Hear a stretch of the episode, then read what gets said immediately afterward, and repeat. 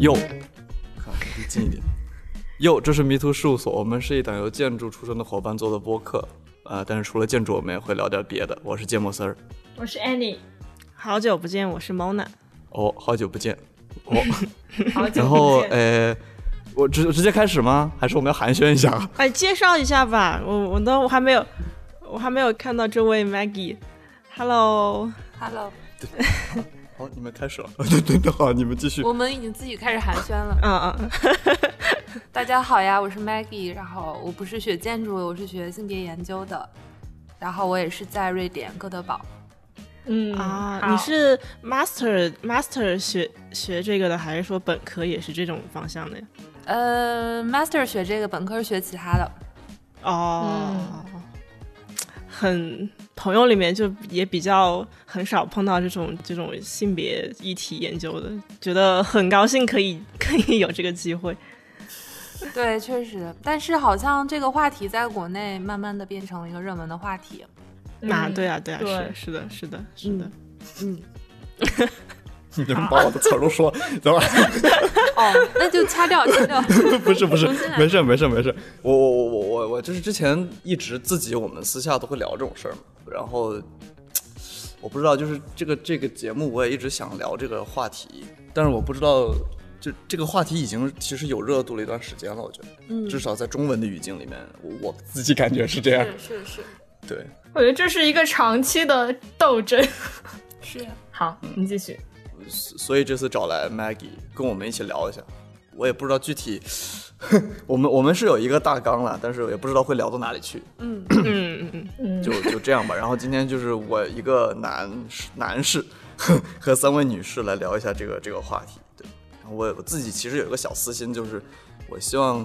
更多的男性能听到我们聊这个事情。棒。 我也希望呀，当然，我也希望 啊。嗯，呃，那我们就先来说一下，呃，自己是怎么接触到女性主义或者女权主义的吧？刚刚嗯，其实 Mag Maggie 刚刚也说了，大致就说了一点嘛，就是呃，就是说，就我们学建筑的，看看看是我们是个什么想法。其实这个事情跟专业没有说有很很固定的关系，就是比如说，可能从学设计的角度来说，是会关注一下下设计和空间上面跟这个性别的这个关系。然后对于我来说，嗯，应该也是近两年来才去更多的去关注到这种，嗯，比如说比女权呀、或者是性别议题，就是应该说是前两年这个 Me Too 运动，它是对于国际不管国内国还是国外都是有一个很大的这个曝光率和影响，就是很多这种啊、加害者、受害者都是名人，然后。呃，这样的事件会让更广泛的普通的女性去反思，说，呃，很多我们成长过程中，还有日常生活中的遇到的一些话语还有事件，好像跟这种女性的身份是有关联的，就是会带来一些偏见。然后我也是在这个过程中就会逐渐的回想啊，而且然后有一些反思的过程。但是你就这么一两年来来吧，就是大部分的呃时间，我都是在网络上面去嗯接收很多信息，然后是通过很多自己的判判断，然后去内化。但是这个过程真的是，我觉得是比较消耗意志力，然后也比较其实比较累一点。嗯，今天就是如果说有这个一个一个呃契机，说和。啊、现实生活中的朋友们一起讨论一下，我觉得是一个很难得的机会，所以我觉得特别开心。嗯，嗯，对。是的，是 的。我觉得我印象中知道这个话题也是 Me Too 嘛，然后当时不是那个 Emma Watson，就是那个赫敏，还我记得她还是芥末色的女神， 对。然后就在记得在一个发布会上说，好像说她就是站出来说话这件事儿，其实私下里还有很多人给她威胁呀，或者说就说让她不要这样说。然后她还在发布会上说，嗯，正因为遭到这么多私下这些事情，嗯，他觉得这件事就更要说出来，嗯，这也是这两年的事情吗？我不太记得了。反正就感觉网络上周围大家慢慢的开始讨论这个事情，然后自己也开始比较关注，嗯，就大概这样子。其实说实话，我们学建筑的时候就根本不会考虑到什么性别差异什么的，就这根本不是我们学习的内容，但是只会只能说我们现在来反思我们所设计的建筑里面会存在怎样的一个问题吧，嗯，大概就这样子。嗯，那我我觉得我跟女权建立关系可能比大家还要更晚一些，我甚至连是 Me 吗 Too 都没有启蒙我，哦，真的就是我觉得，但是有很多大学生都是跟我差不多吧，就是可能在网上看一看也就过去了，并不会特别积极的去转发和评论。哦，嗯，然后也并没有产生特别强的共鸣，因为可能觉得跟自己生活，毕竟还是一些名人为主嘛，然后可能跟觉得跟自己的生活也不是特别的近。嗯然后我接触到女权，接触到性别，其实就是一个很奇怪的路子，是从学习本身开始的。因为我本科学的是英语文学，然后嗯、嗯在英语文学系里面，呃，为了会体现这个系的一种就是多样性，然后它就会在比如说学期末某一节课加上一节叫做女性主义文学。然后加上什么少数族裔文文学，那可能其他百分之九十九都是白人男性的文学了。但是我并没有觉得那是一个问题了，没有人会觉得那是一个问题。对，嗯嗯但是我就可能是在那么一节课之中，然后了解到哦，原来还是有这种文学、有这种思考的角度存在的。嗯嗯，但是即使是去看了，比如说托尼·莫里森的呃女性主义文学，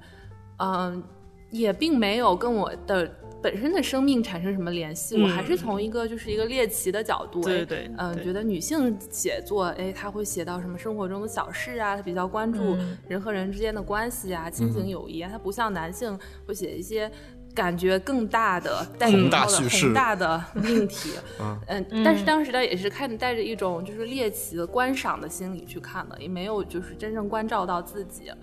然后，但是这条路就将我引向了学习性别研究的这一条路上。然后我在瑞典的第一年学习性别研究，我也并没有跟它产生非常非常深刻的联系。嗯嗯，嗯那可能真正去思考，呃，我在女权中的位置，我能为女权做什么，也是跟大家一样，通过网络女权，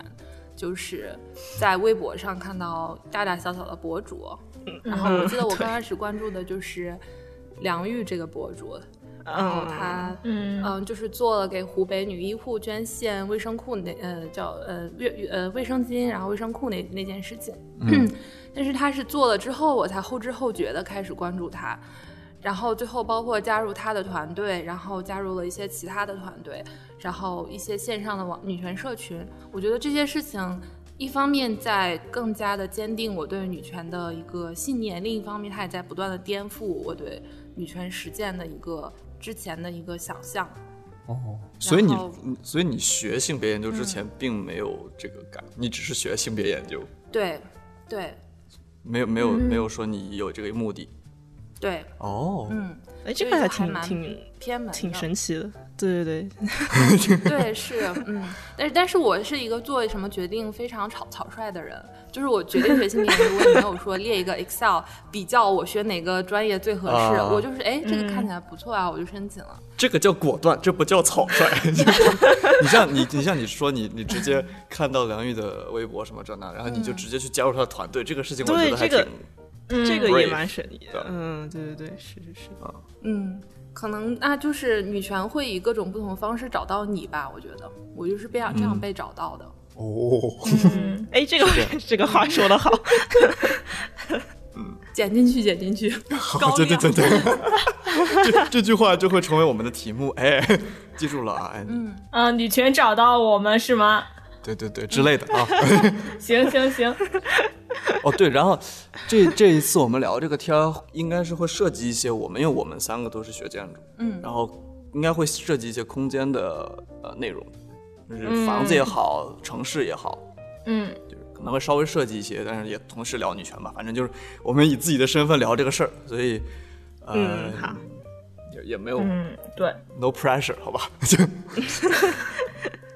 然后呃我难道我也要说吗？要不要我说？啊，你对说呀其实你你当是然最要有爆点的啊。对，我没有什么爆当然点要对我你说作为一个，我很作为一个，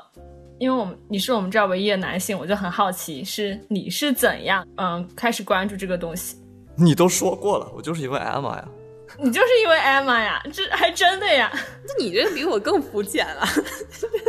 对啊，但但是真我真的是因为我觉得我是因为艾玛就是认识了这个词这个词嗯语这套语系，啊嗯，好，我错了，不肤浅。没 嗯就是那么肤浅。没有，我其实呃，他其实之前一直做这种活动什么东西，我也有，我也知道，嗯，我也没有觉得，因为我知道会有人在去做这种事情而已。但是他之前提过一个 he for she 的事情，嗯我是在那次之里面，可能某种程度上知道了男性在这个里面的角色应该是什么。嗯然后后来也是慢慢慢慢去看一些东西，会因为说实话，我我我可能我作为一个男性，我其实感受不到，呃，女作为女性收接收到的不平等。但是我看，比如说那视力谁都会看嘛，对吧？那看完视力以后，我可能会知道，觉得哦，好像是这样子。那很其实就很简单，我觉得就是平等是好的，就所以就我觉得应该应该做这件事情吧，就这样，没有没有什么，挺肤浅的哈。 没有，我觉得并没有 也挺这个契机也挺挺好，就是很多人都是因为自己喜欢的、自己的偶像啊什么的来开始关注某种事情吧。而你像也不是说喜欢 Emma 的所有男粉丝也会开始关注女权呀、不嗯过我觉得这是一个挺好的一个点，嗯嗯，我我在后面可能会说有一个我我看到的一个文章，说是男性嗯能为女权主义做什么，里面其实有一项就是有一位女性的榜样，我觉得这个还是嗯挺、挺少见的。首先，嗯，对，呃，但是我觉得某种程度上也很重要，嗯，你不一定非要你的榜样是一个英雄，男性英雄，男性白人英雄，好吧， 就这个意思。对他们提到一个，我在那个台湾翻译系翻译的书里面，他会说到因词这个事情，就是那个熊也是代表男性啊，是吧？ 什么意思？哦，英英雄雄的雄熊，哦，我没有意识到这个问题。嗯，是哦，嗯，有我道们理要对往下啊聊吗？ 我们我们我们可以就是我们身为女生，包括男生吧，我觉得可以回想一下，呃，是就是周围一些遇到过的美，或者说看见过的歧视的这种现象。或者不平等现象嘛？你觉得这是一样的吗？歧视跟不平等？嗯嗯，你是专指性别的吗？对，嗯，哦，好， 哦我只是觉得“歧视”这个词好像有一点 sharp，会不会？哦、不会啊，这本身就存在歧视，为什么不能说呢？啊好， 但是你如果你就只只愿意你不愿意说歧视的话，其实你就会有你就有一种，嗯，不知道啊，你明就是你明明是在做女权相关的这种呃是什么说法或者思或者是行动，但是你不愿意说歧视的话，那有什么意义呢？其实还是就是歧视，本质上就是歧视，只是说出来没那么好听而已， 不是很动听的一件事情。好，嗯，说吧。 说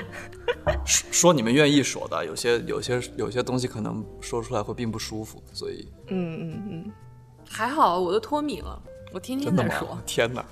我之前在 Clubhouse 里面听那些人，天哪，太恐怖了！他们， 他们，他们特别，他们很就是极算，他们算是极端的女权主义者有一些，然后嗯嗯嗯，很很容易触到让他们觉得很敏感的点。嗯嗯对，不过我我能理解，确实有很多人会这样吧，就是你可能受经过一些事情，你有心理创伤。哎嗯，我不知道，我不聊这个事儿，你们说吧。 我能 get，我也在很多这样的群里面。嗯，我我觉得这种这个其实这个事儿，可能我我不会，我没有什么话语权，所以来，请就很明显的化妆呀。我觉得现在好一点，但是感觉之前女性如果说要出去会个面什么的，都要稍微都要化妆。其实我觉得化妆本身对皮肤也不好，但是没有说男性要化妆，就是对女性的外貌要求真的比男性多多了。这就是很明显一个点啊。然后还有高跟鞋，其实也不舒服。还有对，其实其实乘风破浪的女性里面也有，就是明明三十多岁了，就的姐虽然我姐个人，乘风乘风破浪的姐姐嘛，虽然我还是我还觉得那个综艺还是 OK 的，我觉得还挺喜欢看的。但是其实反过来想，它里面倡导的也是说，比如说你到了五十多岁，你依旧要保持少女的模样，没有说强调每个年龄的该有的那种美。哦，就是你看它上面的那些明星，就是依然在呃做，在尝试着做二三十岁的女生做的事情，嗯，就是大家对女性的那种想象还是那么的局限。对这个节目好像一开始是说是想要把女性放到大家面前，让他大家知道女性的力量或者怎么样。就是他的初衷和他的节目的呈现是是相反的。他初衷是说想说姐姐也能有风采，然后结果做着做着就变成了姐姐需要跟这个年轻小女孩一样保持那样什么身材和容貌，然后一个个也要争奇斗艳。初衷是好的，但是节目没有完全没有做到，并且有点反其道而行之，就这个大概是这个这个样子吧。嗯对，我觉得像《乘风破浪的姐姐》这种节目模式，好像在大陆现在有是一种趋势吧。我觉得以后会来会有越来越多的女性向的节目，嗯，它未必是女权主义的节目，但是它可能它的受众是，呃，有着女权的、有着女权意识的观众，哦，啊嗯，然后呃，因为女性毕竟是现在消费力崛起的一个主力军嘛，嗯，所以它于商业而言也是有利可图的。我觉得这是它最根本的一个可以得以发展的原因，就是它跟商业的连接。嗯嗯嗯，嗯对，是是是，对，那像这样的节目，如果它是以这样一个目的为根本的话，它在策划上多大程度上，呃，会把它当做一个性别相关的节目去策划，我觉得是很值得怀疑的。那它的策划团队里面有没有性别专业的人呢？有没有懂这方面的人，或有没有去请啊、呃一些人来咨询、来顾问？我觉得我的想象来说，应该是没有，还是传统上的那种节目的策划。嗯嗯，对就大家比较熟悉的湖南卫视那一套的节目的策划，只是换了一个女性的话题嘛，对吧？所以他这样子，我觉得也也也不意外，嗯。但是我自己的想法是，呃，我有一个朋友的想法，他是一个就是很资深的性别研究方面的一个呃行动家吧，可以算是。然后他的想法是，嗯，这些嗯，就是光鲜亮丽的这些女性的，她们的这个嗯出现的频率越来越高，然后就是能见度越来越高，可能会去遮蔽掉真正的需要嗯更受平等问题影响的一些女性。嗯啊，嗯比如说在微博是上，大家都会去讨论这些姐姐们，那嗯妹妹呢？妹妹谁去讨论？嗯然后或者是活得不那么光鲜亮丽，那么她们还是姐姐吗？还是就是是另外一群人？嗯那那就不是姐姐了，那那就要被叫阿姨了。对，我觉得对这个这个点是提的很好。嗯，然后对他的想法是这样子，嗯嗯，对。然后，但我自己的想法就是，从节目策划的方面来讲，我觉得这不能算是一个突破。嗯，对，是的，是啊、的。那么作为观众，我们可能我们可以做的是更多的去反思这方面的问题。我们可以做一个有反思能力的观众，而不是，呃，就是被动的去接受，嗯，媒体灌输信息的一个观众。嗯，嗯是是的，然后哦还有就是化妆的那个问题啊，嗯，化妆那个问题，它其实我觉得也是一个消费主义、一个资本跟父权相结合去，嗯，压迫女性的一个问题。但是可能被意识到的更多的是父权这一方面，在资本的方面，我们可能批判的还不够。当然，可能也有一些批判，比如现在豆瓣就有一些反消费主义小组，嗯还有断舍离小组，还有就是，嗯、就是劝说别什么人不要极买简这件东西，对对对，极对简主义，小组，我我加了好多这样的小组。对对对对对对对对。那那其实这样的小组，就还有什么丧心病狂抠门小组什么的，这种啥玩意儿？ 就是省钱啊，对节俭。对，那它可能听起来很肤浅，就是省钱嘛，它其实就是一种民间的一种反消费主义的一种行动。嗯，嗯，那么在可能在美妆这一方面，美妆是嗯、不知道大家可能清不清楚，新浪微博从二零一三年改变了它的那个营销策略。它以前是那种就是大 V 啊、公知啊那些人为主，什么方舟子那些姚晨。然后二零一三年之后，因为一些政策的变化，它可能就变成了就是这种垂直经营用户兴趣领域，就分成了很多的兴趣。比如说什么美妆、什么汽车、什么，然后那么在呃近些年的一个统计中呢，呃，盈利最多的一个板块就是美妆板块。嗯嗯，那这个可能跟因为跟那个这个平台的女性用户的崛起有关系，然后嗯跟阿里巴巴的进驻有关系。嗯然哦后，嗯呃，我觉得我们作为女性，不仅要反思的是化妆是男权的一个规训，还要反思它是资本的一种规训。 嗯，嗯是就像比如说出的一些颜色，之之前有一些颜色，比如说是斩男色，这个就很明显是就迎可能去迎合男性的审美吧。哦，啊对，那之后可能出了一些直男理解不了的颜色，然后什么，对吧？啊、那那这个是不是是是反男权的呢？是不是反父权？是不是争取女性独立的呢？可能我们还是要去思考，它是不是资本的它另一种规训的形式，嗯，对吧？嗯嗯，所以这两个问题就是反男权跟反资本，可它它始终我觉得是纠结在一起的。嗯然后我我我正好我晚上吃饭的时候看了那个《老友记》那个重聚那个节目，嗯一上来他们登场的时候，嗯，就有一种感受，就是就是她三个女女演主员，对、嗯女主演她的呃容貌或者说身材，其实还是比嗯男演员、三个男演员保持的要好很多。我觉得这嗯是。呃，不也不好，也不知道是说是女性的那种自制力更更多一些，不管是是因为外界还是因为自身，还是说是呃，比如说到了一定年纪之后，这个社会对于男性的这个形象其实就没有什么期待，就是男性你怎么样拉他，或者说大腹便便一点，就好像嗯不不是一个呃呃罕见或者不是一个奇怪的事情。但是如果女性她的这种身材容貌没有保持好的话，她就会变成一个那种被议论的焦点，或者说被背后去这样指指点点的一个这种这种人物。我觉得，嗯都会有点类似，不管说是这种呃年上了年纪之后的这种形象，还是说现在一些年轻女性她们追求那种很极端的那种呃手、通过手手术来改变自己的容貌这样的，都是嗯嗯确实是跟消跟对消像费你主义也是提的也什是么有关。精灵儿，嗯，就是哎呀，现在可的太登峰造可极的太一对帅代 啊，我觉得那个真那的是什什么么呀？那真的是把耳朵弄成那个样子吗？它应该是在耳朵上注射一些东西，然后让耳朵有这个尖尖的角，是假体还是注射？我记不太清了。 ，Oh 会 my God，有很多人干这种事情吗？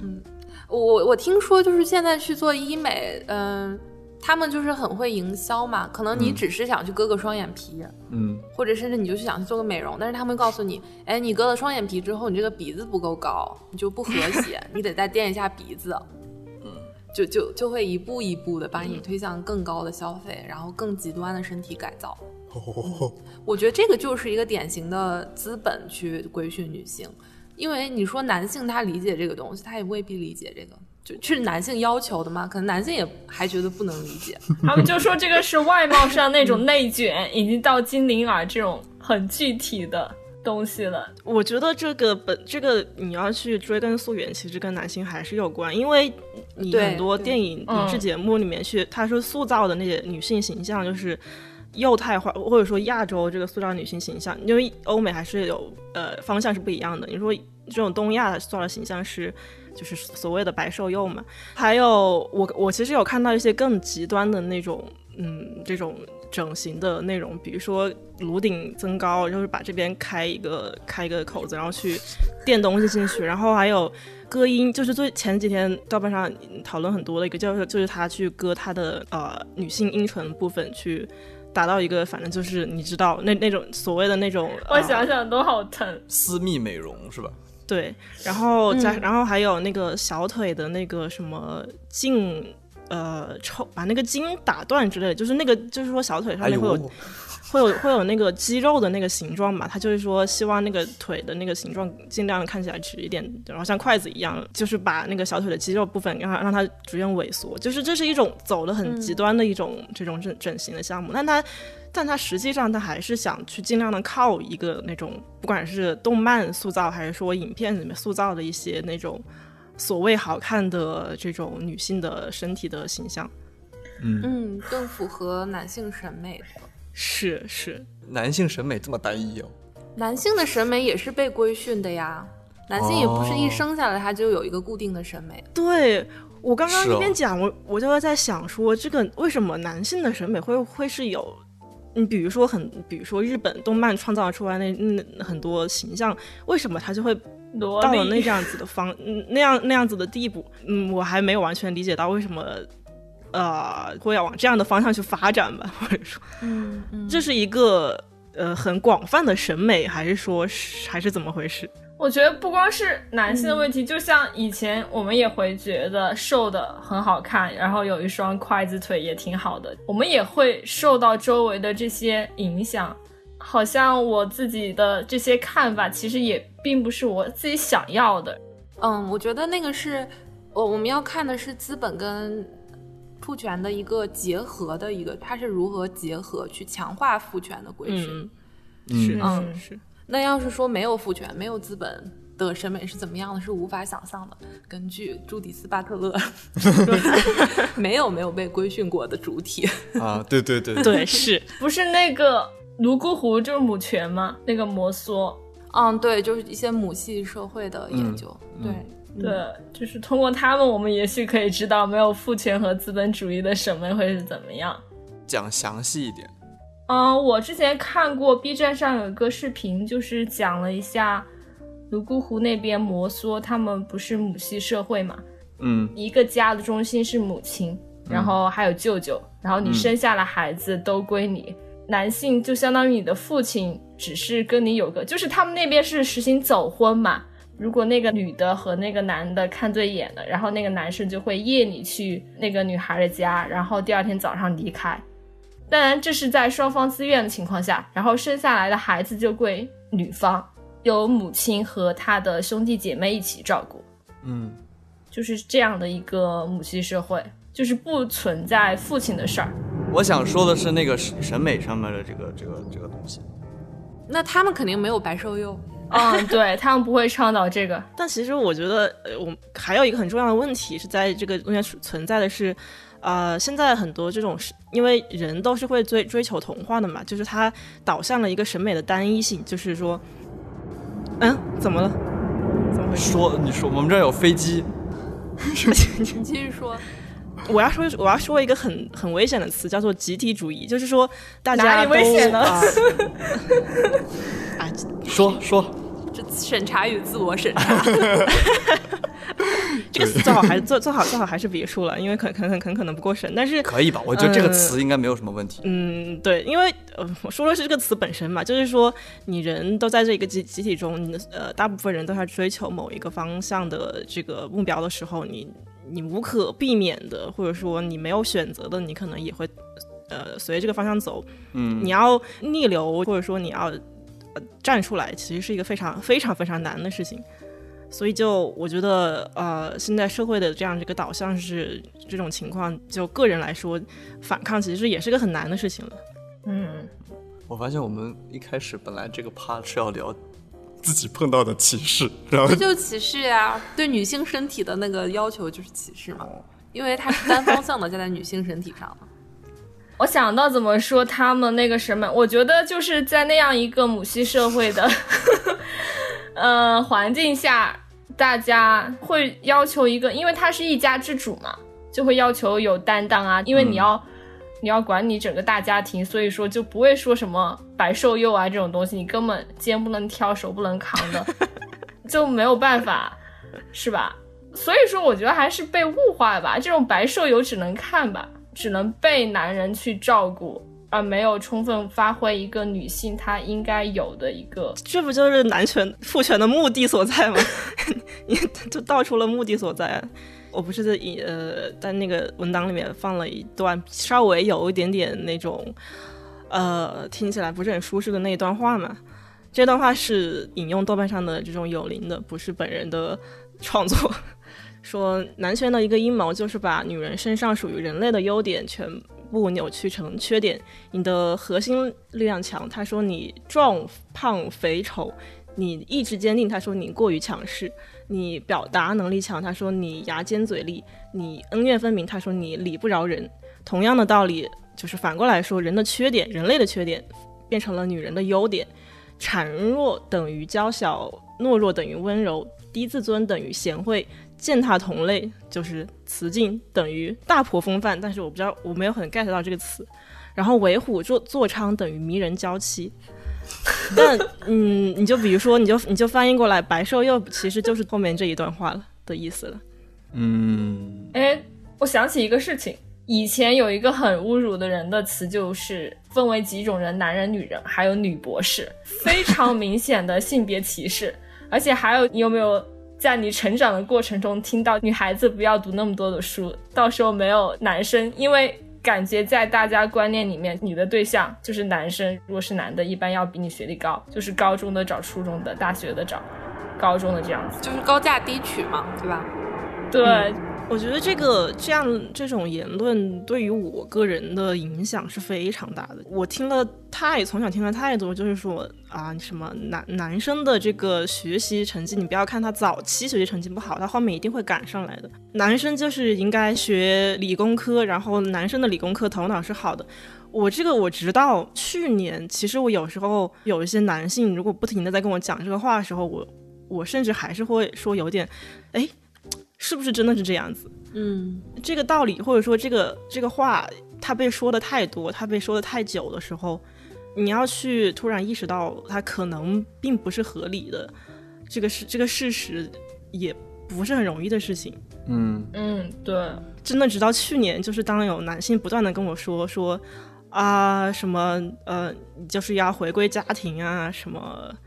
赶紧让，赶紧让，比如说这男的买买什么买房子啊，或者说男的应该去闯一下事业啊，等等等等这样子的，就是当你不断的处在一个这样的呃情景中的时候，其实真的真的很难去辨别很多事情。嗯我你说到学习这个事儿，我想到之前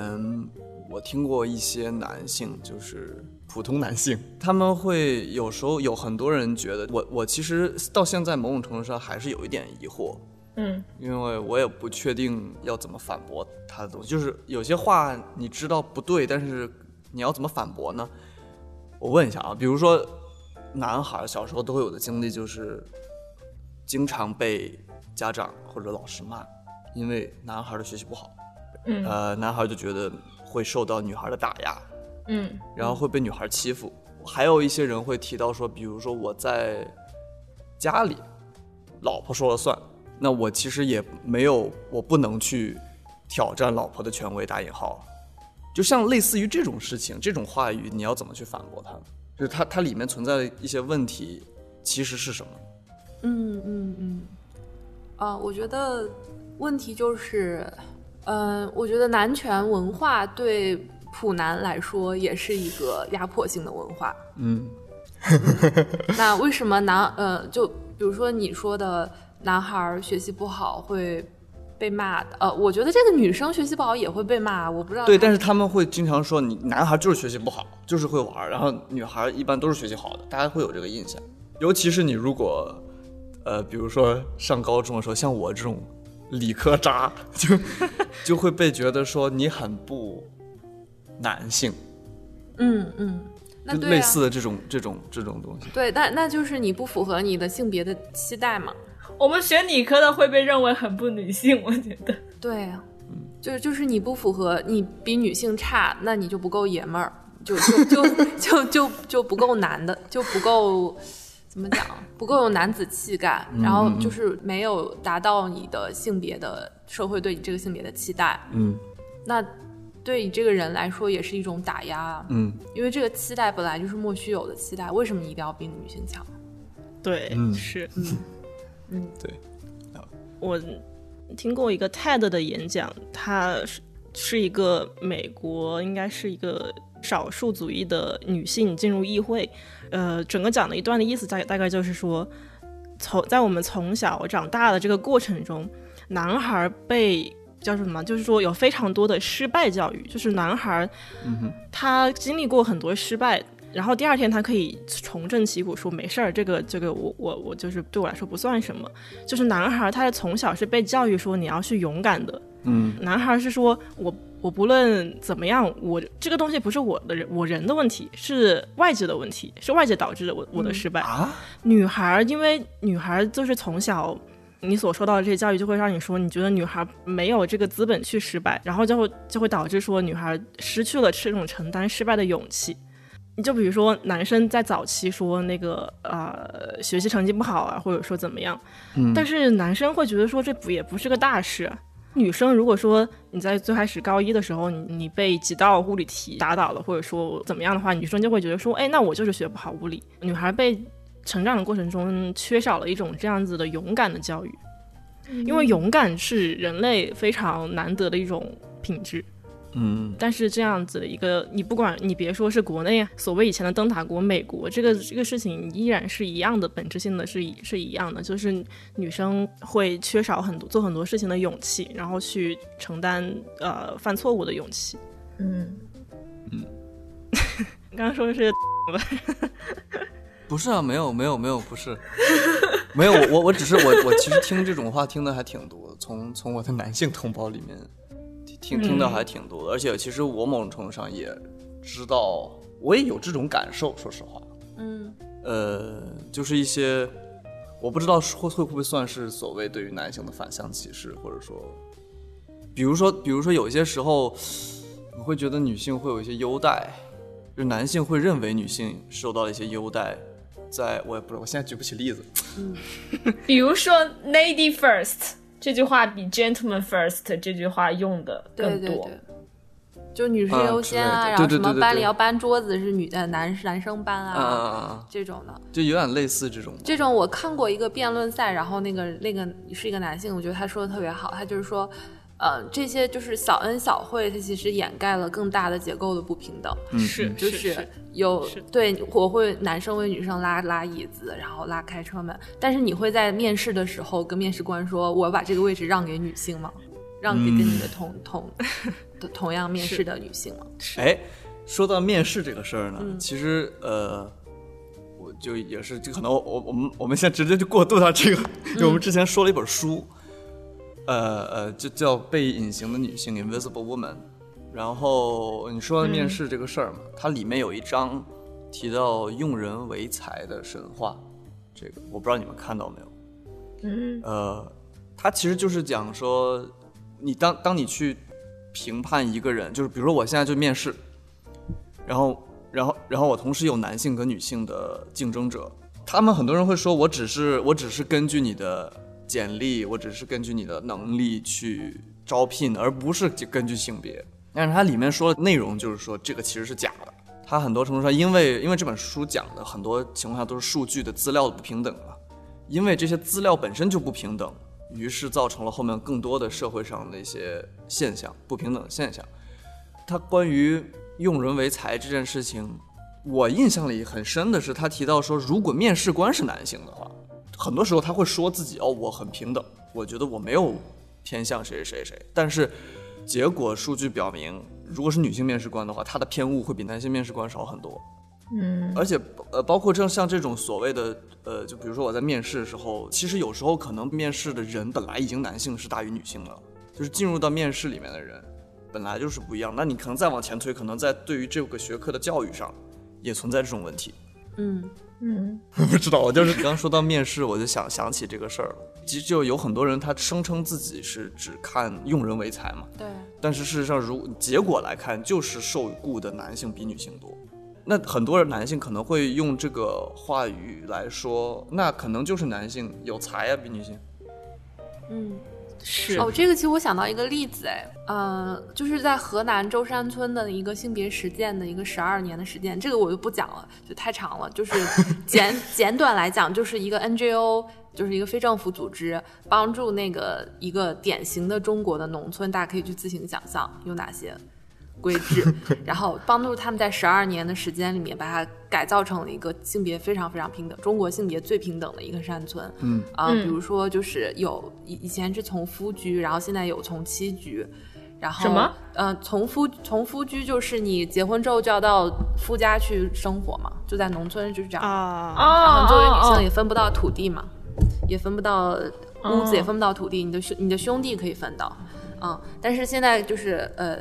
经过这些改造，就是改造成女性跟你的兄弟一样，也可以分到土地，也然后你的丈夫到你家来住。成为你家劳动力，而不是你去那边成为他的啊，就是有种种就是这样的改造。我不是想讲这个改造本身，我是想讲他刚刚讲的那个呃选择男性，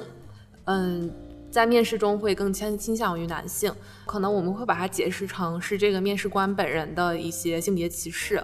嗯，但其实，在那个山村的实践经历中，我们会发现为什么呃农村人重男轻女，就是一直想要生男孩儿，那是因为他们的女女性呃他们的女儿成年后就不是他们家劳动力了嘛，所以相当于他们家就、嗯就是白养活了一个女性嘛，然后就失去了这一方面的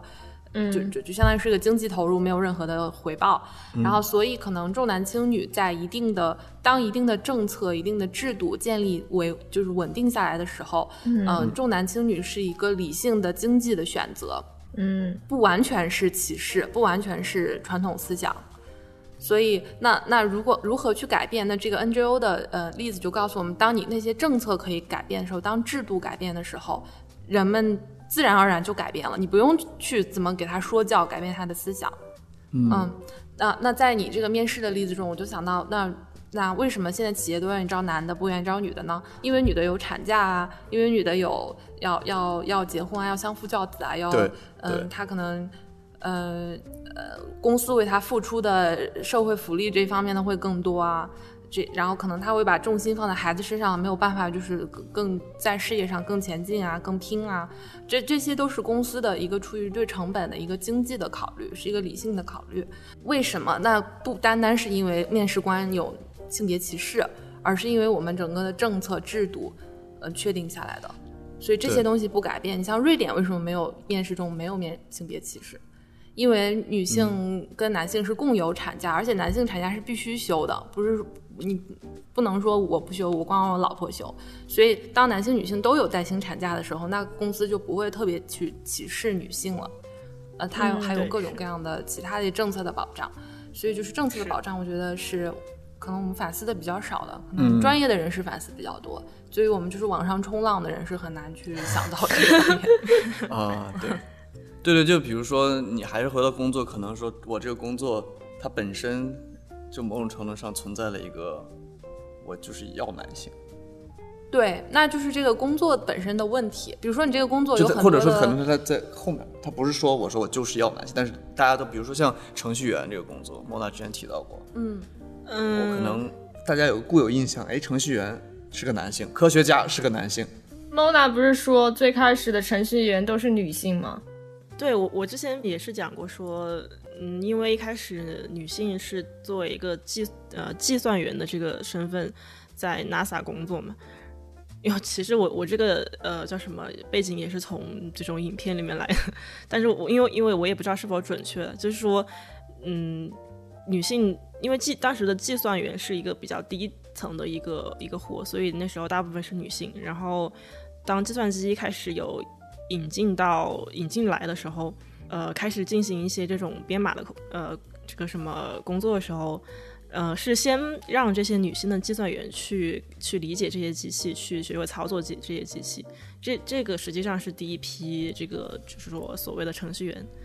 嗯然后是当这个计算机行业开始逐渐发展了之后，这个行业的这种呃红利啊，或者说这个行业的这种发展前景变得非常的好之后，男性才会说，嗯，一步步的把这个市场给给给占领了，也挤压掉。我印象里，这个书里说的是，当这个行业的人认识到编程，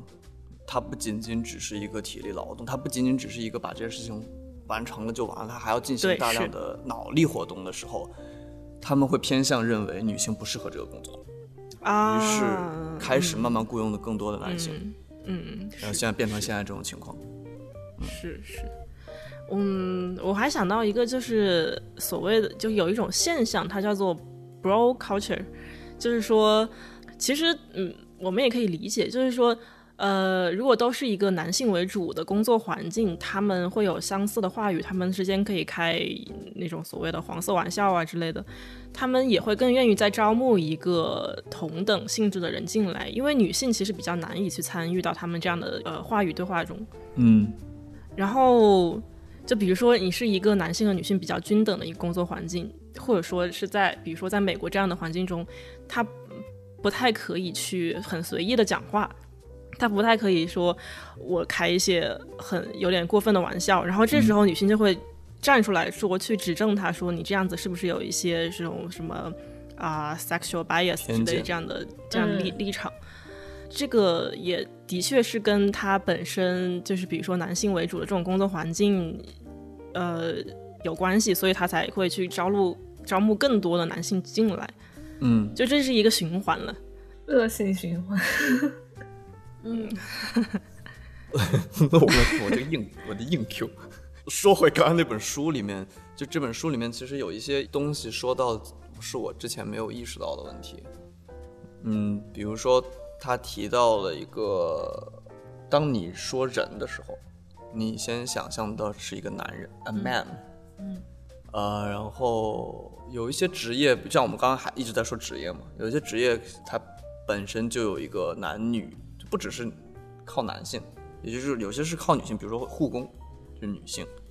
嗯呃，科学家现在好，现在好像好一点，科学家这个，就你让小朋友去画一个科学家的画像，现在可能会有百分之十几、百分之二十多的小朋友，甚至可能到三十多会画一个女科学家，嗯呃，大部分还是男科学家。还有刚刚比如说像工程师啊这种，呃，还有漫画角色。这个书里面提到一个 Sonic 那个音速小子，他我觉得索尼克吧，就是一个蓝色刺猬。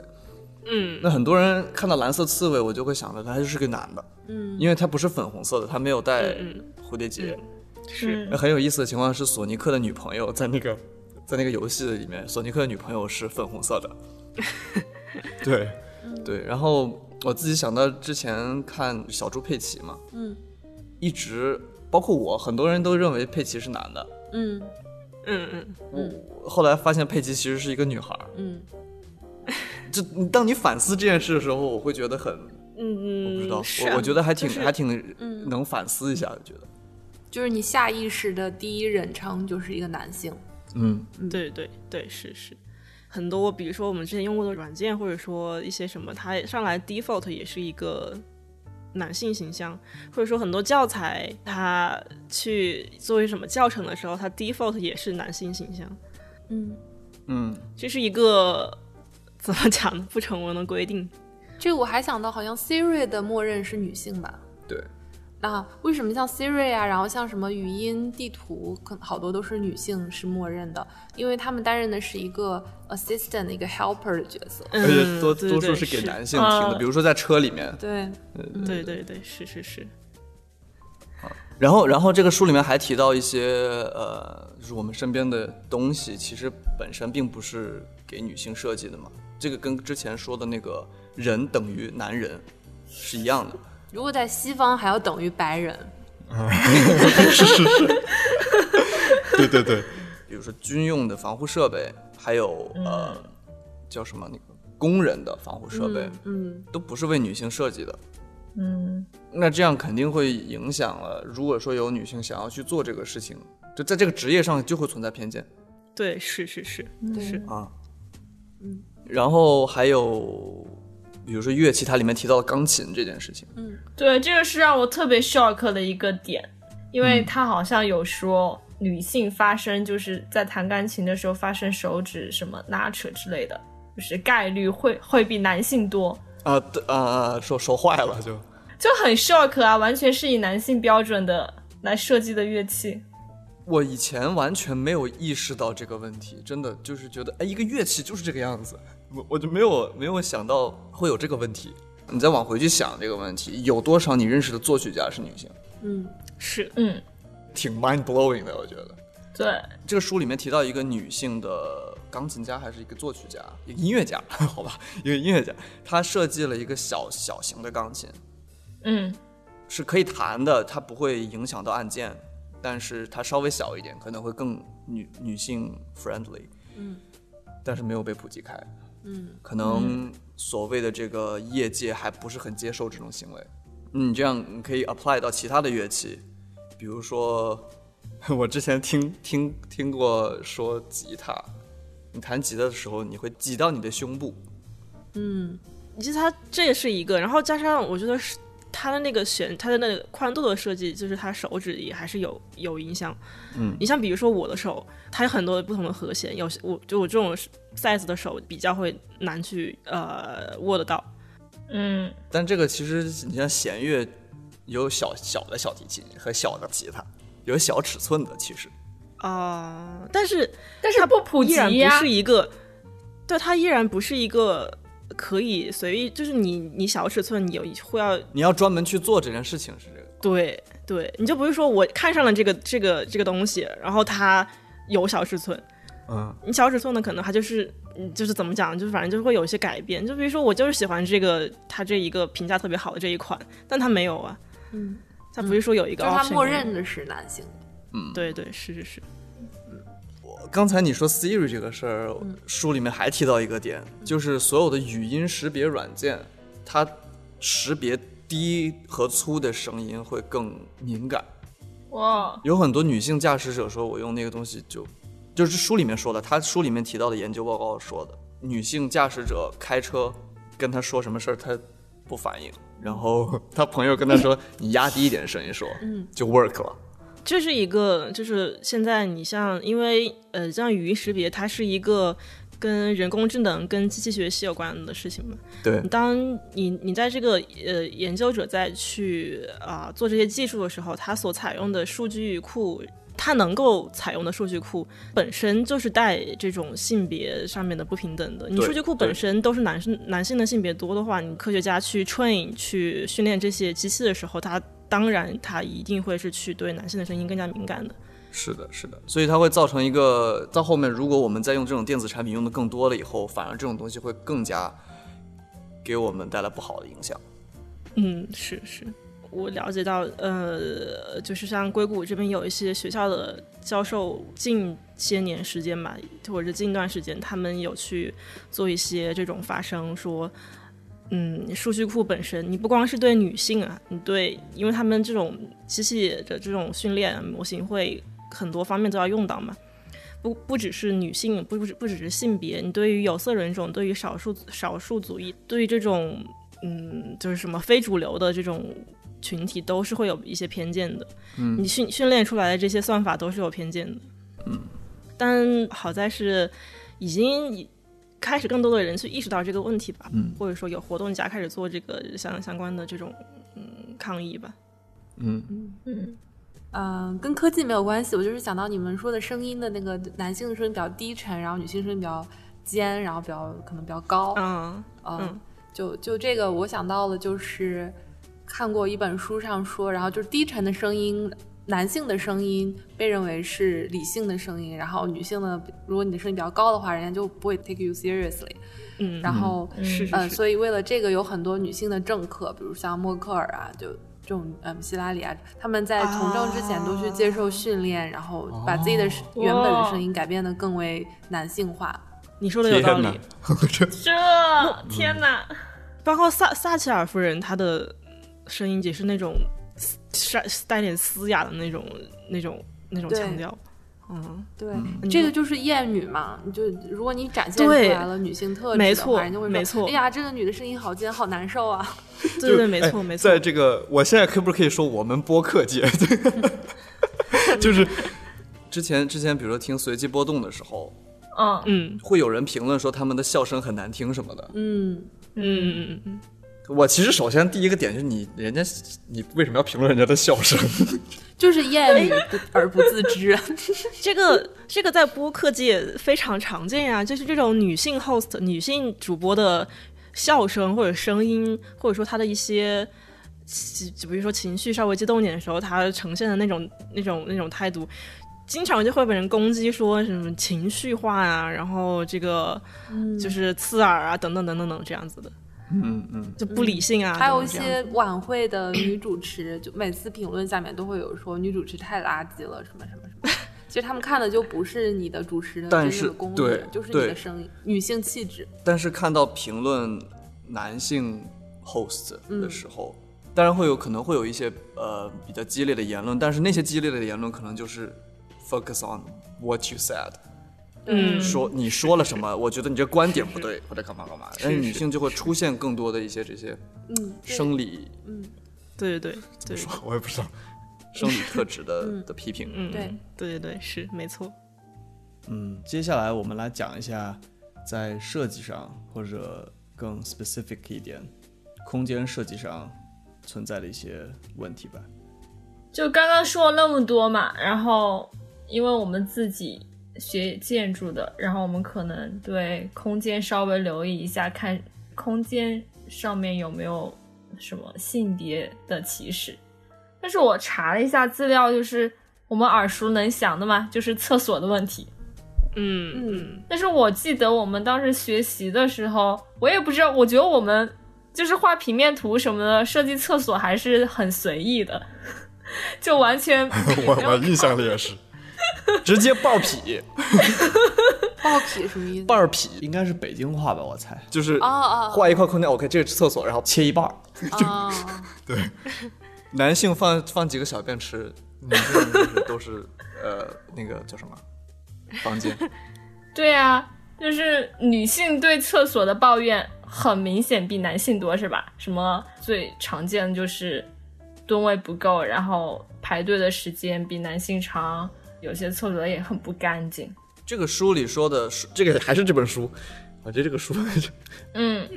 女性使用厕所的时间是男性的二点三倍，嗯所以才会可能，嗯如果你面积不够，大家就会排队什么这那。嗯嗯，这个在二零一二年广州有，其实有一个女权运动叫占领男厕所，嗯，就就你我有听看说过，吗？嗯，你说，说对大大家都听过，我就不说了。不，你还是要说的，你还是要说的，因为有人没听过呀。哦哦，哦，我以为大家都听过，就是他当时就是一些女权行动者，然后他们我也不是特别清楚细节了，就是占领了一些男厕所，它就相当于一个行为艺术吧。嗯然后它就是、呃，向那个公共，相当于向公共机关、向政府去发声。去诉求女性有有更多做的，然后这件事情的结果是真正改变了那个当地政府的一个，呃，厕所建设的一个计划。嗯所以它是那还真的挺是好的对，是民间纯民间的一个行动，然后改变了政府的哦，计划，然后在中嗯国社会是非常非常非常难得，对，当然现在是不可能了，就是当时的，你可以想象那种还嗯对嗯一样当时的比较宽松的环境，就别多再别别说了，再说就 没事了，哎呀，你们也太小心，你都不知道我们之前在群里在说什么。啊，是是是，嗯，因为我之前查到资料，也是一九九五年的时候，那个台湾大学嘛，他们发起了一个叫叫新五四女厕运动吧，还是叫五四新女厕运动，就是就是因为不满当时厕所的设置嘛，他们就通过阅读讨论，然后分享如厕经验，然后包括对校内的厕所进行检查，然后发布杂志等等等等等。然后最后，他们这个运动直接推动了，就是促进了台湾厕所设计规范，就是女厕数量的一个规定。嗯。就这样，真的挺好的，就是运动直接推动政策的改变。我不知道，如果我们现在还在大学，就是如果大学现在这样做，会不会有成效啊？不会，你做不起来的。 怎么？ 你就是对这个国内现在民间运动的现状有一个基本的认 识。好，学校可能还好，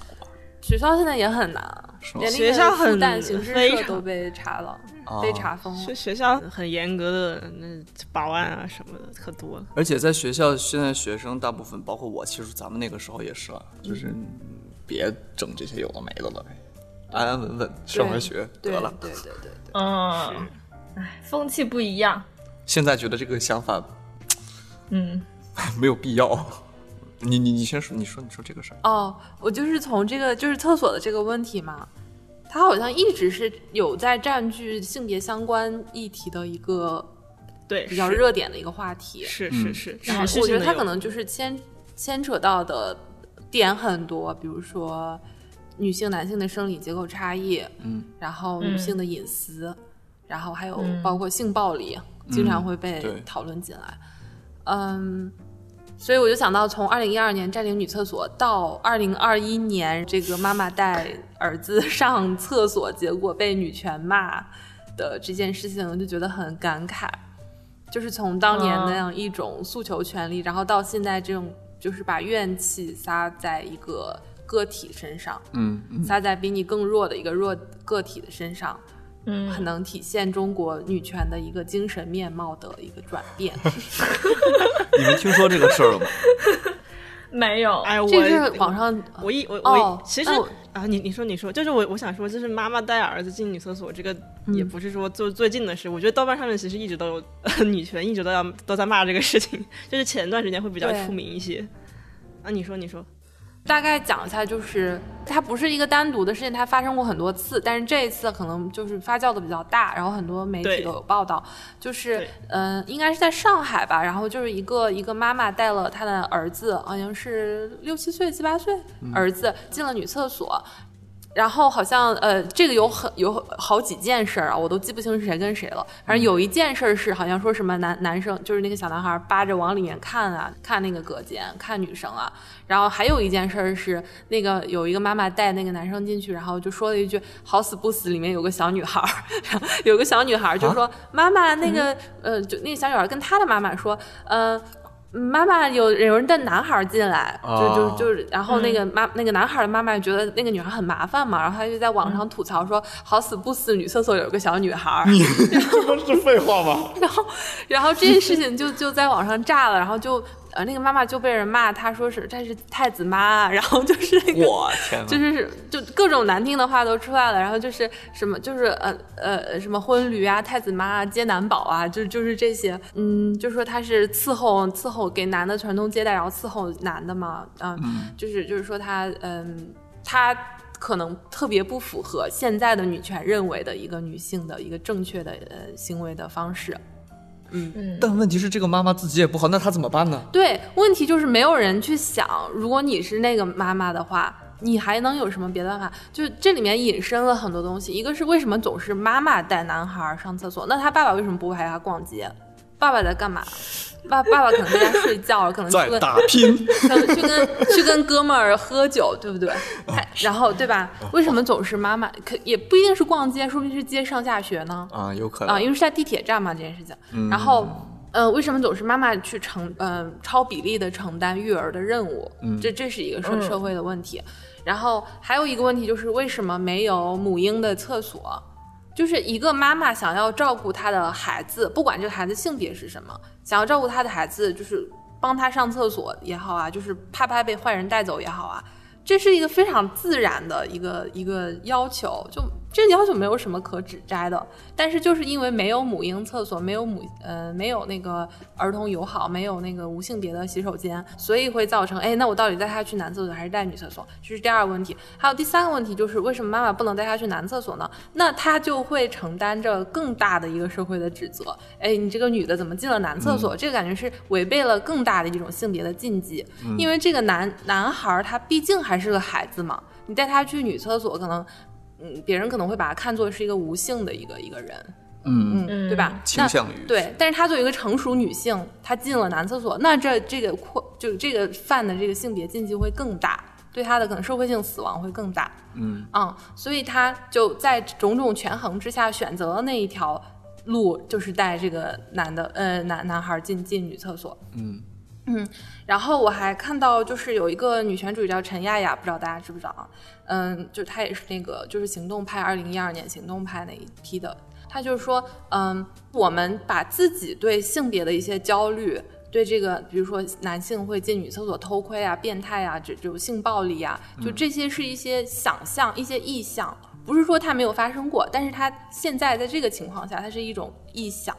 然后我们把对这种臆想所产生的焦虑投射在这个男这个男孩，可能还真的不明白是男女有别，嗯，他可能就是嗯他他在一个懵懵懂懂的一个一个阶段，那这个时候他去偷窥了。这个女呃女厕所，他这是性变态吗？他不一定啊，他有时候就是好奇啊。那小男孩他就是对女厕所好奇啊。那像我小时候，我也会对男厕所好奇，哎，那里面是什么样？我还就就课间的时候，我们还就是好像还进去过，那当时也没有人跟我说什么，哎，你是不是性变态啊？什么你想干什么你就对吧？嗯，所以我觉得这是一个我们性教育的一个缺失，就是我们对我们无法想象儿童他是怎么样一步一步就是正确的认健康的认知到性别差异的，而去把它就完全把这个什么强奸犯、什么变态那个什么嗯长大了肯定是强奸犯，然后投射在这样一个小孩的身上，嗯，然后所以我觉得我们应该有母婴室，对，我想到一个事情，就是你说是一个妈妈带着小男孩进，有没有出现过爸爸带着女孩进男厕所？有吧？有应该也有吧，也有，肯定有啊，嗯，肯定有。但肯定会少吧，但是好啊少你知好道多，男性带女厕所可能，因为女孩不可能在便池尿尿，她肯定是会进一个隔间，所嗯以好像那样。而且我觉得男性某种程度上对这种事情，我觉得这个不能叫容忍度，但是某种程度也是也是一个容忍度，会因比为较高。因为没有一个，因为这个社会没有那种女性去性侵犯男生的这个幻意识想，呃，这个意向对对在，对呃对对对嗯，所以男性没有这种嗯焦虑。对，我会觉得嗯说，如果一个哦爸爸带到小朋友去男厕所，我会觉得就呀嗯没什么问题啊。嗯，嗯，我我不知道，那其实这也是一个权利不平等，就是女性她自然而然的就是在被偷窥的位置上。嗯，可能是、被凝视嘛，嗯，你在你在这这个场景中，我觉得反而这个小女孩会被问说，或者说会担心她说，你如果看到这种，比如说暴露在男性从小暴露在男性性器官下，这个女生会不会有女性会不会？她会有一些什么羞辱感之类的，就是反而会去觉得这个女、女小女孩会不会有什么危险，这样子。嗯我觉得小孩儿来讲都还是一个成型的阶段，他并没有一个嗯、呃非黑即白的一个伦理的一个判断。嗯，就是嗯我是一个小女孩，然后我被一个同龄的小男孩看到了裸体，那我就应该感到羞耻和觉得被侵犯。我觉得未必，这反而是这种羞耻和侵犯感是社会加给我的，嗯觉得嗯你被别人看了裸体，那你肯定是是羞耻的。然后他是个加害者，你是一个受害者。嗯，指我 干嘛？我没有指哦你这啊，样我在指这个话筒啊。开玩然笑后。，但但我并不是说，我并不是说，就是说男生就可以看女生裸体就没有问题。我不是说这个事情，意思就是说，这些事情就是一个很复杂的一个一个，在一个也可以这样讲，也可以那样讲的一个一个中间地带的一个一个嗯嗯一个嗯事嗯情。嗯，这个时候那是那你那你需要的是社会去给予嗯基础设施的那个那个保补足障啊，嗯，对吧？对嗯就避免这些尴尬嘛。那就是人生中总有一些你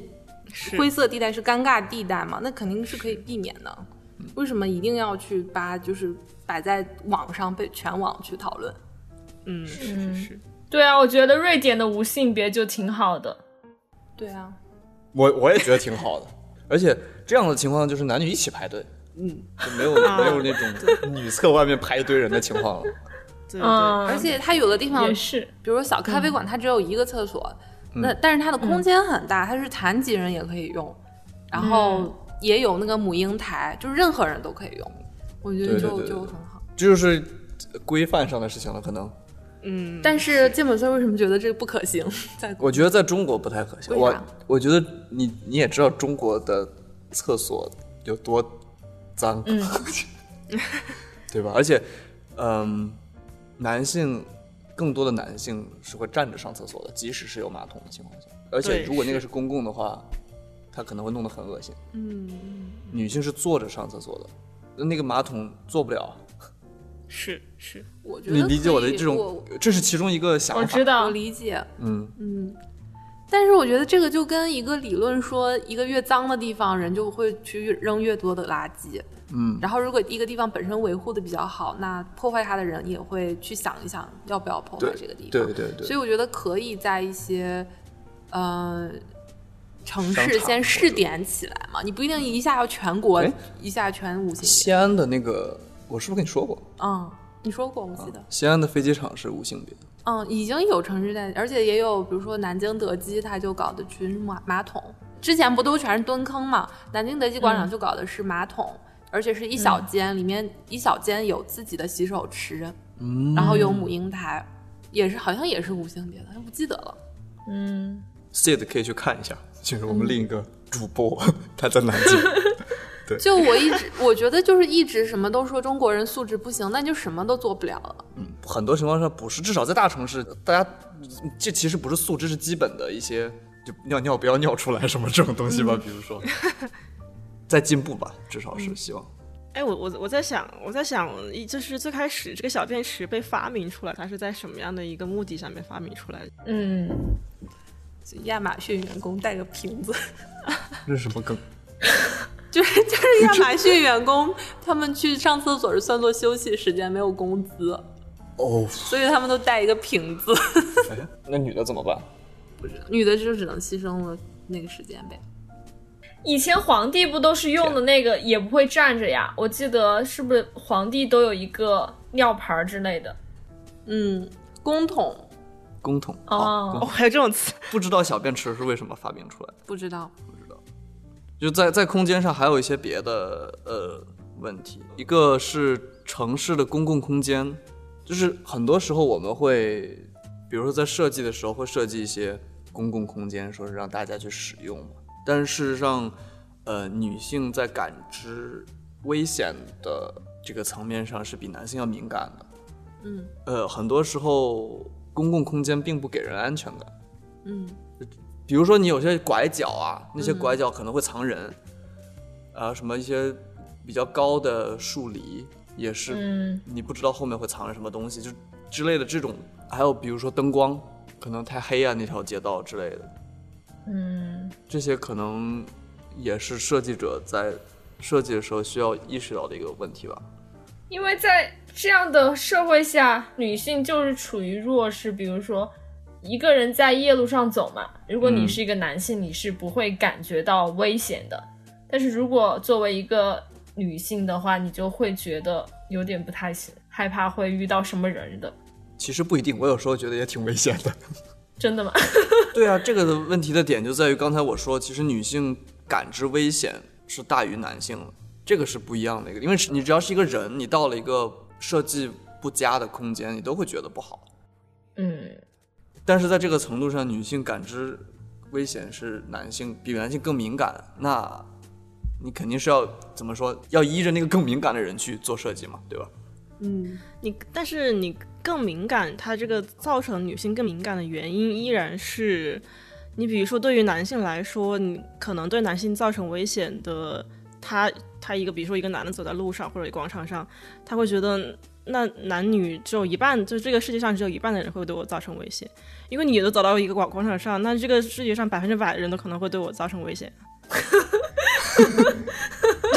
而且男性的担心的可能是被抢劫啊，嗯但女性就会有被性暴力，性暴力啊，还是不一对样。，嗯，但是就是像我，我是不太理解什么，就是如果你设计一个安全的空间，嗯，它的它一定是有尺度的，就就它空间它一定是我理解的乱理解的，就是那最安全的肯定是像一个篮球像一个足球场那样，就是没有任何死角，所有的地方都能一览无余。哎，也不是啊，那那还有那什么是最安全的空间？这没有，这这个其实不一定吧？你要你看你要做什么东西，你你你继续说你什么意思？哦来足球，场我的意思是，就是说你，就除非是那种极端的例子，像足球场那样的，那其他所有的空间都会有比较隐秘的一些角落。角落然后，嗯、所以我就刚刚那个谁莫娜说的，就是它造成的原因不仅仅是空间，就空间本身是客观的，然后造成的原对因还是因为。有性暴力者啊，有强奸犯啊，然后有这个那肯定是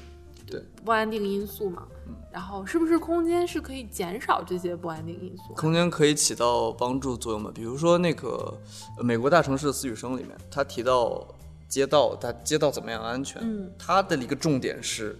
要监视，嗯就是你要呃，比如把这个街道设设计的更 active，嗯可能有一些商店，嗯然后上面有一些住宅是面向街道的，哦，那住住宅住户可能可以看到街道，那你就会认为，哦，我我我其实怎么说，我旁边有人可以看到，如果我出现问题了，旁边会有人可以看到，可以帮助我。嗯，这种某种程度上是一种社区感，哦哦，我 get 了，对，或者说或者说，当然了，你像装装那个叫什么摄像头，装摄像头也是一种办法，但是它装摄像头是谁呢？对对对吧？嗯对，这它是一另外一种件监事情视，，对，它是监视，它跟它跟那种人的社区感是不一样对的。是不一样的啊，我觉得社区感这点真的太好了。那么你那个这呃，也是《被隐形的女性》里面提到一个规划上面有一个 zoning 的问题，她举了巴西的一个例子，也是本身这个女性生活在一个有社区感的棚户区里，嗯，生活的很好，但是他们那个城市重新规划了一下，把就建了一个新的一个片区，是一个居住区，然后想让大家啊住得好，都住到那个里面。但是事实上，她住到那个里面以后，女性就丧失了这种社区感，于是可能她的孩子没有办法，比如说邻居帮着看照看呀、她自己可能本身在棚户区里面有一些小的生意，但在这种住户区就没法做了。嗯，然后如果他在城里有工作，他通勤时间也变久了。嗯，然后很多时候这种规划也是会给女性带来呃比较隐性的一些影响的。嗯，但这个又说到了一些问题，就是女性存她承担了很多无薪劳动，对，就是看孩子啊，呃，还有打扫卫生啊、家里啊，就这些东西，大部分情况下还是在女性在承担的。嗯，对，那这个就是另一个问题了。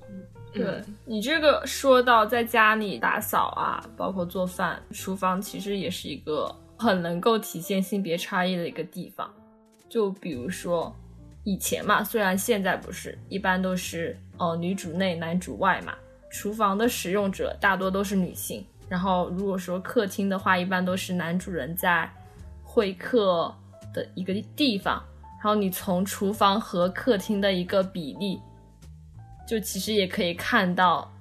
男女之间的那种差异。嗯以前的厨房都涉及的特别局促，嗯你女的要在那里花一整天，而且如果是以前的话，厨房设备没有那么发达的时候，他们有可能在那待一整天啊，嗯，但是在设计方面又没有更多的考虑女性。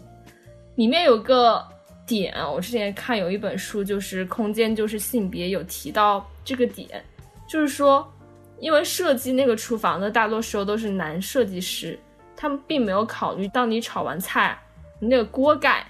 放哪儿。所以这是一个很有意思的点，你经常比如说你要，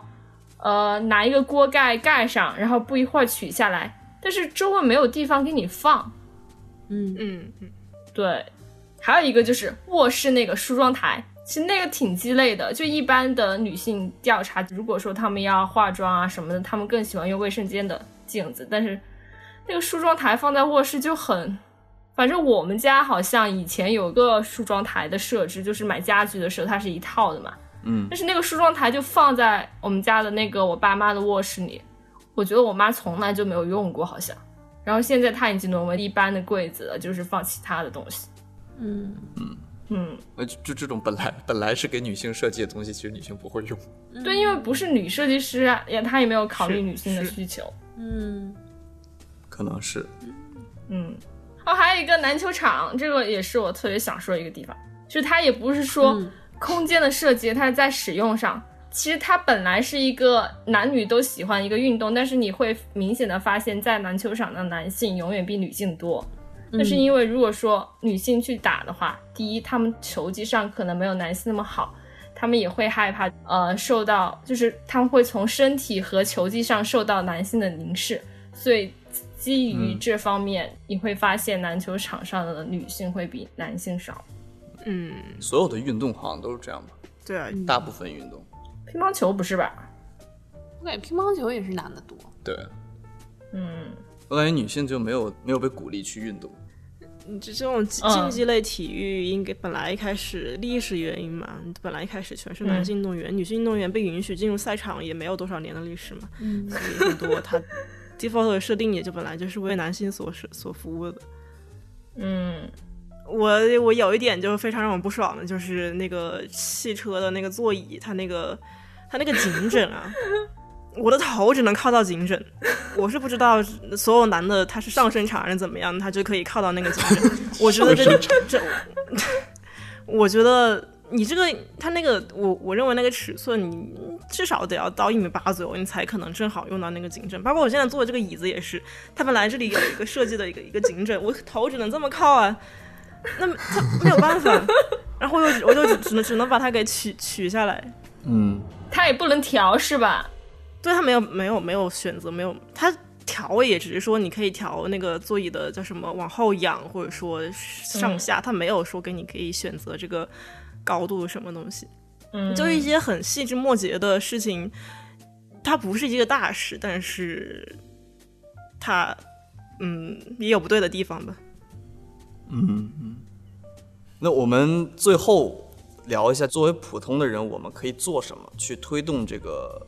这个平权的事情吧？我经常第一就是注意到很多这种小的细节嘛，但是有时候会觉得特别的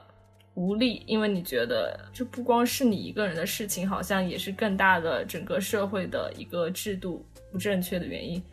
但是有时候觉得好像呃注意到这些东西蛮重要的，首先要意识到。就对于我来说，可能就是更多的去了解相关的一些知识吧，包括这些背后的一个成因。我觉得作为一个普通人，我能做的就是尽可能多的去了解，嗯然后能够跟朋友去交流、去谈论这个事情。嗯嗯嗯，就我个人来说，呃，我也不是说想以一种说教的态度去告诉别的呃女性或怎么样去做，但是如果我的朋友去，就是如果我的朋友有因为一些一些问题向我去求助，或者说去呃来询问的时候，我的态度。一直都是说鼓励支持所有的这种女性去把她的重心吧放到自己个人的发展上，不管说你是去发展事业，还是说去扩扩大你的社交圈子，嗯，就即使说你现在已经可能已经已已经在一个这种家庭主妇，或者说是这种啊、妈全职妈妈这样的一个身份上，呃，也可以去多多考虑一下有没有什么副业可以发展，然后有有没有要建立起自己的个自己的一个社交圈，因为你的这种伴侣，你的另一半，他的事业成就、他的经验、他的这个他的社交圈是属于在他一个人拥有的。嗯我就希望说能有更多更多的女性意识到这一个问题，然后啊、这是一个对主妇来说风险很大的事情。嗯我我对我周围的朋友一定是这样的一个态度吧，就是会多多去说这样的呃话题。嗯嗯我觉得 Mona 说的那种，就是对具体的她生活中的具体的女性的跟她去交流，然后嗯，给她提醒，我觉得是在我听来是可以的，是我觉得这算在做女权，就是 doing feminism。然后其实我们也不用太担心改变不了特别大的事情，因为我记得有一个嗯女权主义者就说，你你在哪里呢，女权运动就在哪里。因为嗯当代在我们现在这样一个时代，然后这个国家，然后社会的背景下，这个这个运动注定是去中心化的，就是它没有一个中心，没有一个核心人物，没有一个统一政治主张，那就是靠这些靠所有的女性一点一滴的从自己的身边做起。嗯嗯，但是我觉得大家也不是孤立的一个个的原子，就是你连接的可能性还是有可能的，因为就像我，呃。参加了一些就是网上的女权的社群，我觉得它不仅仅是微信群聊那么的简单，我觉得它是有在改变每个人的生活，改变每个人的嗯、怎样去看待人和人之间的关系。然后就像我之前想，怎么可能会有人无偿的去工作呢？我觉得就是志愿者这个对我来说是一个很奢侈的东西，因为我又不是一个就是，我觉得志愿者可能只有就是那种不愁钱的人，然后本身就闲得无聊的人，可能才会去做志愿者吧。然后，但是做了两 两个就是社群的志愿者之后，我就觉得其实并不是，其实就是普通人，嗯无偿的去呃贡献是每个人都有的品质，我觉得只是你没有发掘到，可能你可能你已经在做了，但是你没有意识到。比如说家庭，比如说我妈妈做很多的家务，那就是一种 volunteer work，因为她没有得到什么什么，就但是她她可能就是被被被，我都已经说乱了， 她可能就是被认为是她应该做的。嗯，但是如果是你为社会做的这些事情，然后别人就会说：“哎，你好伟大，你好无私啊！”但其实无偿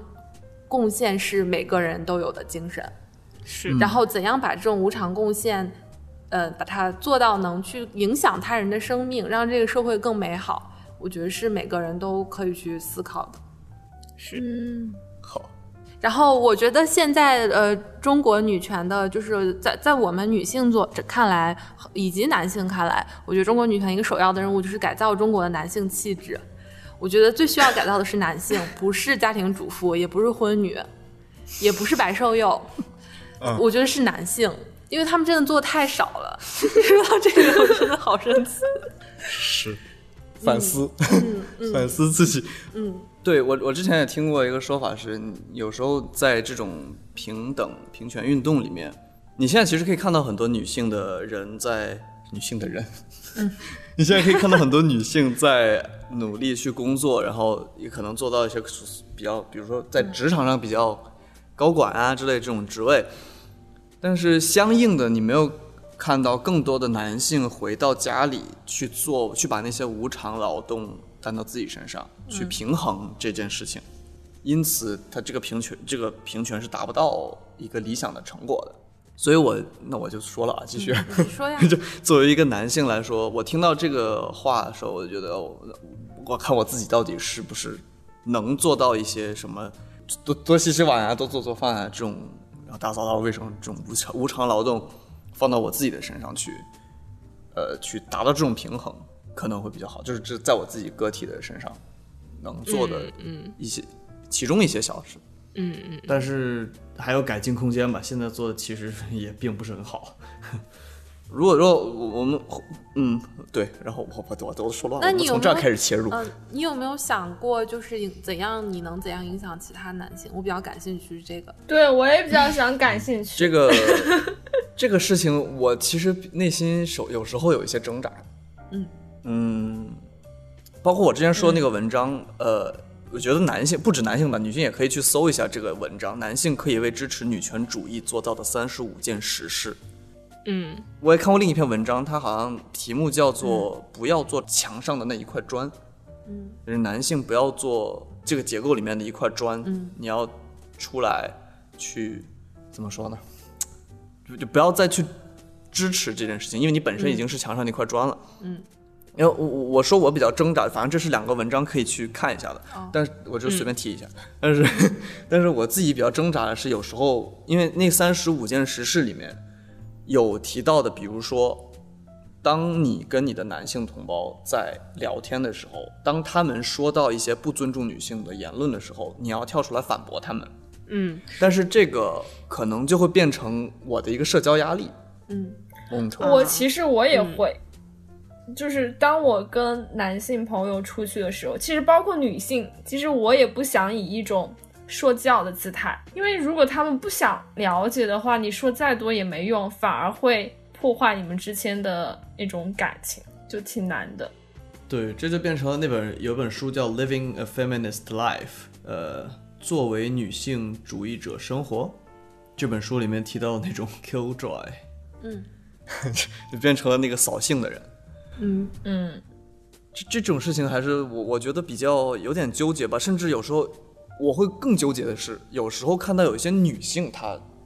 没有这种意识的时候，我希望她可能可以多想想自己啊，或者说，但我出于一个男性的角色，我可能没有办法，我不应该说这种话的，嗯，嗯就是我，it's not for me to say，嗯嗯，嗯嗯所以我我有时候确实还挺纠结的吧，我我我也不知道，嗯，而且某种程度上，我认为我是男性，所以我无法共情女性受到的一些不平等。我真的，我我其实到现在，我可能有一些这种意识，也是我理性上认为平等是重要的。我自己去看了一些数据啊，呃，我知道一些事实，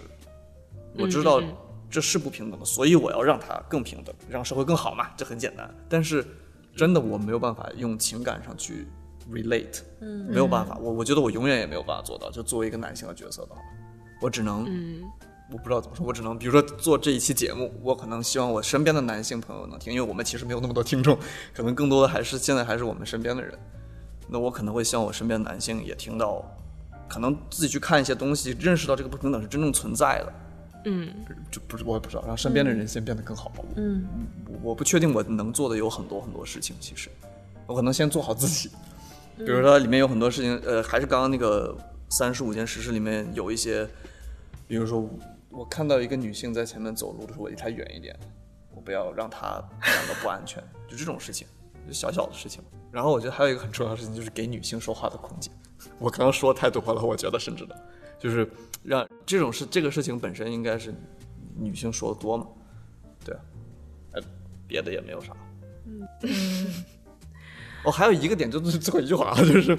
那要意识到女人也是人，就好像你知道老人也是人，残疾人也是人一样。我不是说女性弱或者怎么样，但是这个社会上会有很多人觉得有些问题是女性的问题，因为你为什么不去努力跟男性对 compete？对嗯但这不是这个、这有时候这不是这这不是重点，这是你有没有一个环境让他能够 compete？对对对，对啊，对，我觉得你说的那个共情呢，我觉得其实情感跟理性没有一个绝对的界限，就是我觉得你在理性上，你觉得你现在是理性上觉得这是一个，呃，这些歧视问题你需要去，呃，身体力行去解决，比如说你要跟那个女生隔开距离，嗯，我觉得你在情感上一定是以一定程度上共情到了她的感受，也许吧，嗯，我不知我，道我不能理解为什么一个人能够就是你完全不理解他为什么会那样感觉吗？会感觉不安全吗？我理解，因为因为我也会感到不安全吧，可以这么说。或者说我我我如果感觉我自己背后跟了一个人跟得很近，我会觉得不安 全。那这就是共情啊！那好吧那你还要怎么共情？啊 我可能这个例子是这样吧，我不知道。但是，因为我的意思是我想说的其实是我没有一些那种真正的经历，比如职场不平等对啊。你之不类的事能情感同身受，你对不能 speak for women，对对但但是你可以，嗯。呃，一个那个叫叫什么来着？呃，讲就是做慈善的时候，就是有两种，就是你比如说你给山区儿童捐款，嗯，然后它是有两种，呃，心态，慈做慈善者的心态，一个是大概意思就是 feel what they feel，嗯，还有一个是 feel for them，然后比较有问题的就是 feel for them，嗯就是用你自己的主观意识去去代替了人别人的真实感受，你替他们说话。我觉得男性不能这样子，但是 feel about wo- what women feel 还是可以做到的，一定程度上我觉得是可以的。好或者就是换位思考。对，啊，对对，因为我觉得，包括就是像黑人受到的压迫啊，你也不是黑人，但是你在某种程度上，你在西方，如果你是黄种人，上次我们在美我们聊的美国那期那个 Stop Asian Hate，就是其实某种程度上这些。受压迫的群体，他们的感受是共通的，嗯包括受到的歧视，然后受到的就在这个不是为他们设计的社会里面，就是生活的一些障碍。我嗯，觉得这些情感是通的，对就，是你多多少少肯定也能感受到我们感受到的。嗯，嗯，还有一个我觉得不知道是不是有点功利的说法，就是可以说服一些男性 来关注这个事情，就是像我们刚刚开始说的，你没有那么不普通，你就是一个普通的男性，很多的人都是普通的男性，所以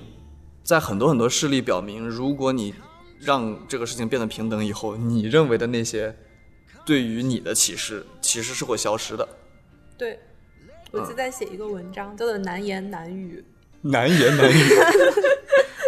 你你再写一篇文章》，对，在后生价值。啊，对感你觉你打你你广你告打广告打广告，会会会。虽然虽然我们的群体没有后生价值多，但是、啊你可以打。就大家可以关注微信公众号跟微博，叫“后生价值”，是一个做性别平等的志愿者撑起来的一个平台，嗯有很多高质量的文章。嗯，对，后生价值，哦，后生后价嗯面的后，生来平等的生，嗯嗯价值就是价嗯值。对，是微博关注是这个吗？公众号，对，微博和公众号都有呃，微你关注微信吧，我觉得呃，微信好像比较容易查看长文章。嗯，嗯嗯嗯，哦行，啊，太棒了！今日业绩一，对 Maggie 在里面供稿， 好吧，嗯，突然想到那个前段时间 TikTok 上面不是很火的一个那个短视频，就是说，呃，在 par 一个 party 上面，然后一个女生和她对面的男性在很快乐的在在交谈，然后她扭头去跟另一个男性讲话的时候，就顺手就把自己的酒杯给捂上了。然后对面这个男性就会感觉到被冒犯说，就是那种问号，说为什么我没有恶意啊？为什么你要对我这样进行这样的行为？嗯那我觉得，嗯、在这样的情况下，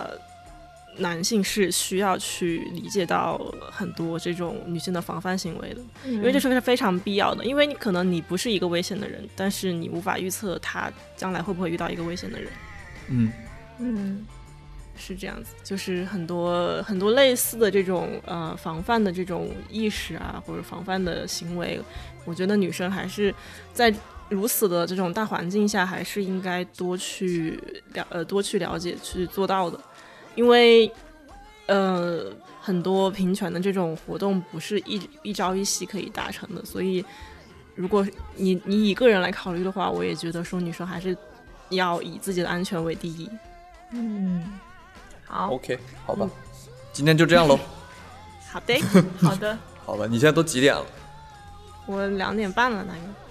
啊，快去睡感觉吧。觉你不嗯 太行了是吗？对我也不是不是很不是很意识清楚了。辛苦了，好辛苦了，好吧，我们辛苦感谢了 Maggie 今天来， 谢谢感好，谢谢谢 Maggie Maggie。好吧，拜拜。拜拜。拜拜。 Take my hand. Down to the true